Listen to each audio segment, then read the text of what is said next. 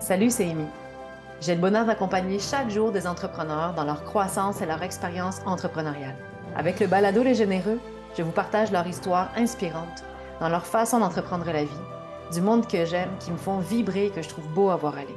Des entrepreneurs, des créateurs, des gestionnaires qui m'inspirent par leur savoir-être et leur action, généreux de leur histoire et de leur temps. Bonne écoute les généreux. Bonjour à vous, chers généreux. Heureuse de vous retrouver pour un nouvel épisode. Un épisode solo et je ne sais pas si vous l'entendez, mais j'ai la voix qui pétille. Non seulement je suis très heureuse de d'enregistrer un nouvel épisode et de vous retrouver à travers ce dernier. Et en plus, je viens d'avoir confirmation que j'ai un rendez-vous avec mon Kiro dans quelques jours. Donc, je vais pouvoir aller prendre soin de mon dos. Et ça, croyez-moi, ça me met de bonne humeur.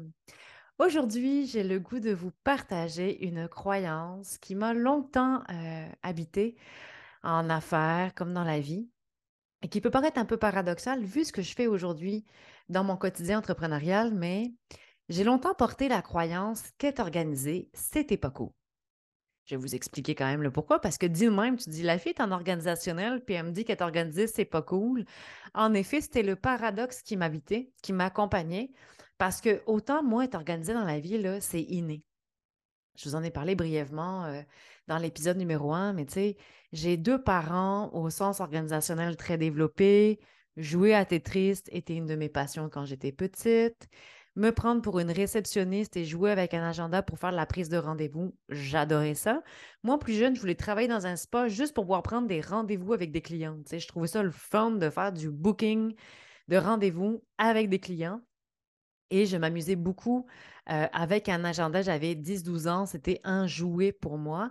Et c'est peut-être pas étonnant qu'aujourd'hui, j'ai autant d'agendas autour de moi. Tant qu'à vous dire ça, ça fait des liens. donc, c'est sûr que moi, être organisé dans la vie, c'est naturel depuis toujours. J'en vois les bienfaits. Je sais à quel point ma vie peut être facile, fluide et efficace quand je m'organise à travers ce que j'ai à faire. Puis c'est même, qu'il a fallu que je me surveille des fois parce que je pouvais facilement tomber dans un syndrome de performance avec ça. Mais je voyais le monde aller autour de moi, puis je ne vous cacherai pas que plus souvent qu'autre chose, je suis entourée de monde qui sont moins organisés ou pour qui l'organisation n'est pas aussi évidente ou facile, d'où aussi ma raison d'être dans la vie et en affaires. Donc, c'est un beau côté aussi. Mais souvent, les gens me disaient Ah, tu sais, moi, j'y vais sur le fly avec le flow, on verra qu'est-ce qui arrive. Puis à mes yeux, il y avait donc bien l'air cool, ces gens-là.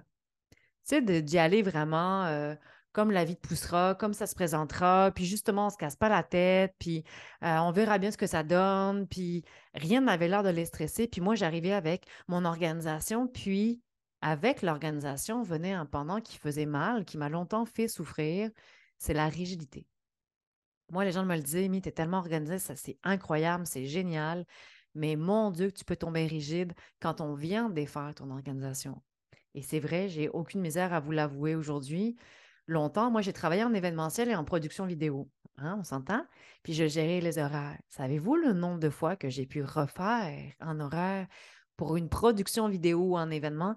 Écoutez, le nombre de fois, des fois, c'était des running gags, version 15, version 22.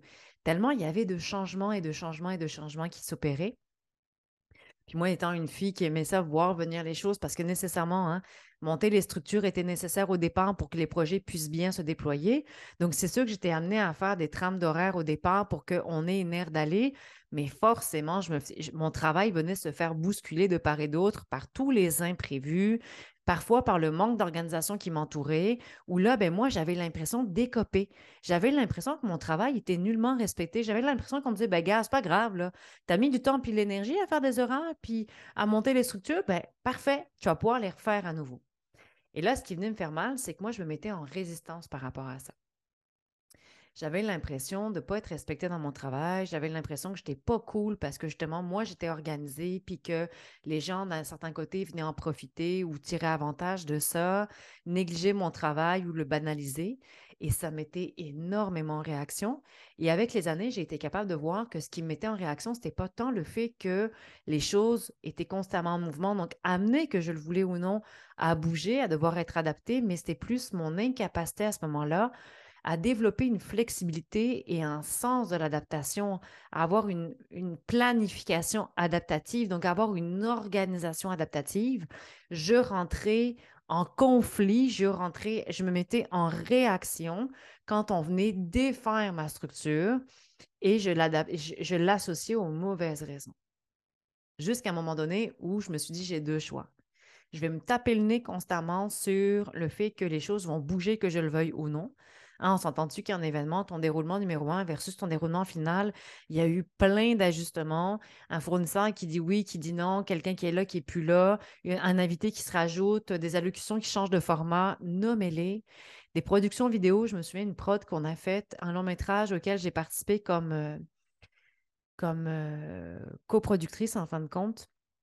Et ça a été la fois où j'ai fait le plus d'ajustements dans un orage. Je, les ai comptés, je les comptais même plus tellement il y en avait. Tellement on a eu d'imprévus.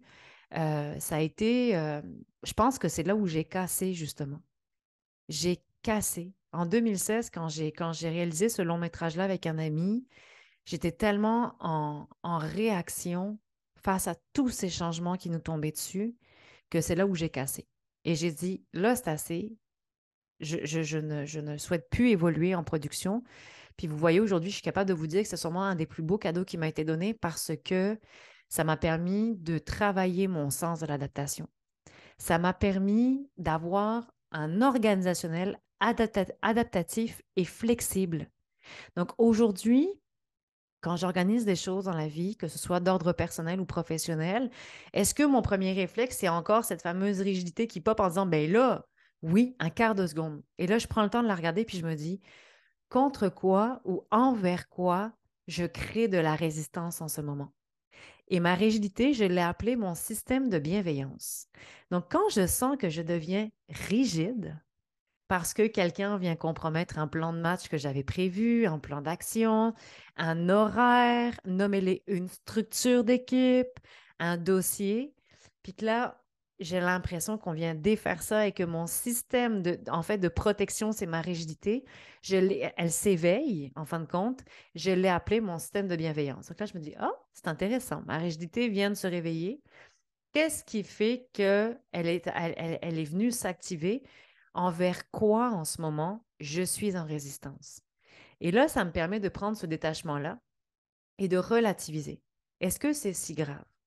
Qu'est-ce que ça me demande comme énergie, comme temps, comme moyen pour, mettons, mettre à jour l'horaire, pour adapter le plan, pour réviser la structure d'un dossier, pour revoir le positionnement dans l'équipe, pour développer un nouvel outil autrement. Et en fin de compte, ce que je viens faire là, c'est que je choisis où je veux déployer mon énergie. Est-ce que je veux mettre mon énergie à me battre contre le changement qui est en train de s'opérer? Dans quel cas, croyez-moi, ça va faire mal, ça va créer de la souffrance, ça va créer de la résistance, puis ça va engendrer d'autres problèmes qui vont découler. Où je me dis, OK, combien de temps ça va me prendre en mettant de la bonne volonté, en me disant que c'est pas personnel, de ne pas le prendre pour moi personnellement, de ne pas avoir l'impression qu'on attaque mon travail et simplement de venir mettre à bon escient mon énergie en faisant quelque chose qui pour moi est facile. Donc, quand je mets mon énergie aux bonnes places, qui est ma zone de génie aussi de faire de, l'organisationnel, mais finalement, en laissant faire cette résistance-là, ça va me prendre deux, trois mouvements que l'ajustement va être apporté, tout le monde va être satisfait et moi, je vais pouvoir passer à un autre appel avec le sourire et de bonne humeur. Donc, posez-vous la question. Quelle place occupe la flexibilité dans votre vie, dans votre travail? Comment êtes-vous capable ou comment venez-vous vous adapter euh, quand une situation de changement se présente à vous? Puis est-ce que la rigidité peut-être fait partie de, de, de, votre réalité aussi à vous? Et quels sont vos trucs que vous avez mis en place pour être capable de faire en sorte que la rigidité soit davantage un système de bienveillance, de vous indiquer qu'il y a quelque chose qui vient vous titiller, pour laquelle vous êtes en résistance, plutôt que de tomber dans la spirale de vouloir se mettre en opposition puis dire à l'autre qu'on a donc bien, bien fait notre travail et qu'au final, ça ne fonctionne pas. Puis en toute honnêteté, souvent dans des équipes avec lesquelles j'ai collaboré, des personnes qui sont plus easygoing, des personnes qui vont plus surfer sur la matière, vont me le dire, ah, toi, on le sait, hein, c'est bien important ta structure. Puis ça aussi, je le prenais très personnel parce que j'avais l'impression de me faire insulter, de dire, ah, toi, on le sait, tu es organisé, donc il euh, ne faut, pas venir défaire ton carré de sable.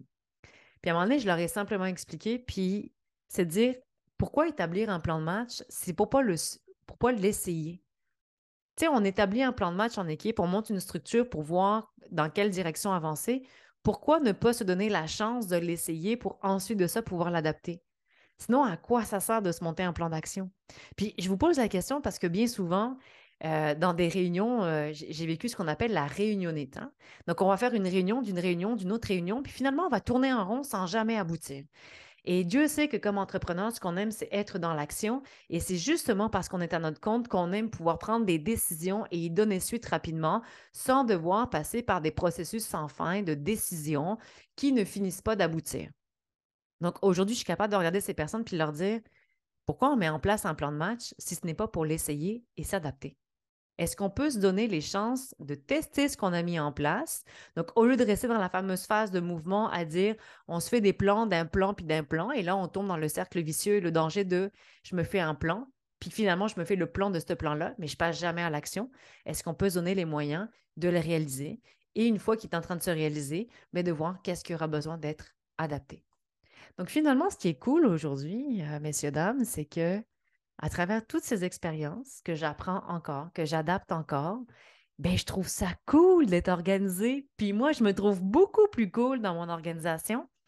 Puis les, bienfaits sont tellement plus grands à venir en étant organisé que de, de, justement vouloir surfer trop souvent sur la vague, le easy going, puis finalement de manquer les opportunités. Parce que si on regarde ça, ce que j'aime faire aujourd'hui, c'est d'expliquer aux entrepreneurs que la planification puis l'organisationnel dans son ensemble, donc qui va venir toucher toutes les sphères de votre entreprise, connaître sa structure, établir des procédures, définir les règles du jeu, les rôles de chacun, établir un horaire, faire sa planification quotidienne, hebdomadaire, mensuelle, nommez-la, trimestrielle, annuelle, ce n'est pas une perte de temps. Au contraire, c'est un gain qui va se créer pour nos entreprises et nos vies entrepreneuriales. La planification, vous pouvez la voir comme un allié ou comme une prison. Il y a des entrepreneurs qui ont peur de travailler le volet organisationnel parce qu'ils ont peur de, venir se mettre les pieds dans le ciment et de ne plus pouvoir bouger. Au contraire, je trouve qu'il n'y a rien de plus plate, triste même, que de voir des entrepreneurs qui ont tellement le goût de se déployer, mais qui n'ont pas vu venir euh, des, événements potentiels, des occasions, des opportunités d'affaires qui passent à côté, qui le regrettent après en disant à avoir su, j'aurais saisi telle opportunité pour faire valoir mon service, pour créer un nouveau contact, pour aller signer ce contrat-là, pour avoir une opportunité de croissance dans mon entreprise. Mais on est tellement collé sur ce qui s'en vient que malheureusement, on passe à côté. Donc, se rappeler que l'organisationnel, c'est cool. Et on est capable de bouger dans son organisation. C'est ce qu'on vient mettre en place ensemble quand je vous accompagne. On est capable de voir venir ce qui s'en vient, d'anticiper pour mieux se réaliser et donc saisir les opportunités et donc être libre d'agir. Dans ce que je vous parle aujourd'hui, c'est que pour moi, j'avais le choix d'être prisonnière de ma rigidité ou libre dans ma flexibilité et dans ma capacité adaptative. Et je ne vous dis pas que c'est facile tous les jours, parce que c'est un de mes mécanismes de défense. Ma rigidité m'a protégé longtemps, longtemps, longtemps face à ce qui pouvait me faire souffrir à l'extérieur. C'était, c'était un rempart que je m'étais construit. Et c'était le pendant de, de, ma zone de génie. Ma zone de génie, la zone où on excelle, qui était l'organisation, qui l'est encore et qui, qui évolue chaque jour. Mais la rigidité a été longtemps, longtemps, longtemps le bouclier que je m'étais monté pour me protéger de l'extérieur. Aujourd'hui, c'est mon système de bienveillance et je l'en remercie. Donc, euh, chers entrepreneurs, chers généreux, j'espère que ce nouvel épisode vous aura apporté des pistes de réflexion et vous aidera à naviguer de façon flexible et adaptative à travers votre développement entrepreneurial. Donc, je vous remercie d'être à l'écoute, très heureuse de ce moment ensemble encore aujourd'hui et je vous dis à très bientôt pour un nouvel épisode. Salut la gang! Merci à vous, chers généreux, pour votre écoute. En espérant que cet épisode vous a apporté des pistes de réflexion et des outils pour vous accompagner dans votre parcours entrepreneurial. Et si cela vous a inspiré, n'hésitez pas à partager l'épisode en grand nombre pour inspirer encore plus de monde autour de vous. À bientôt!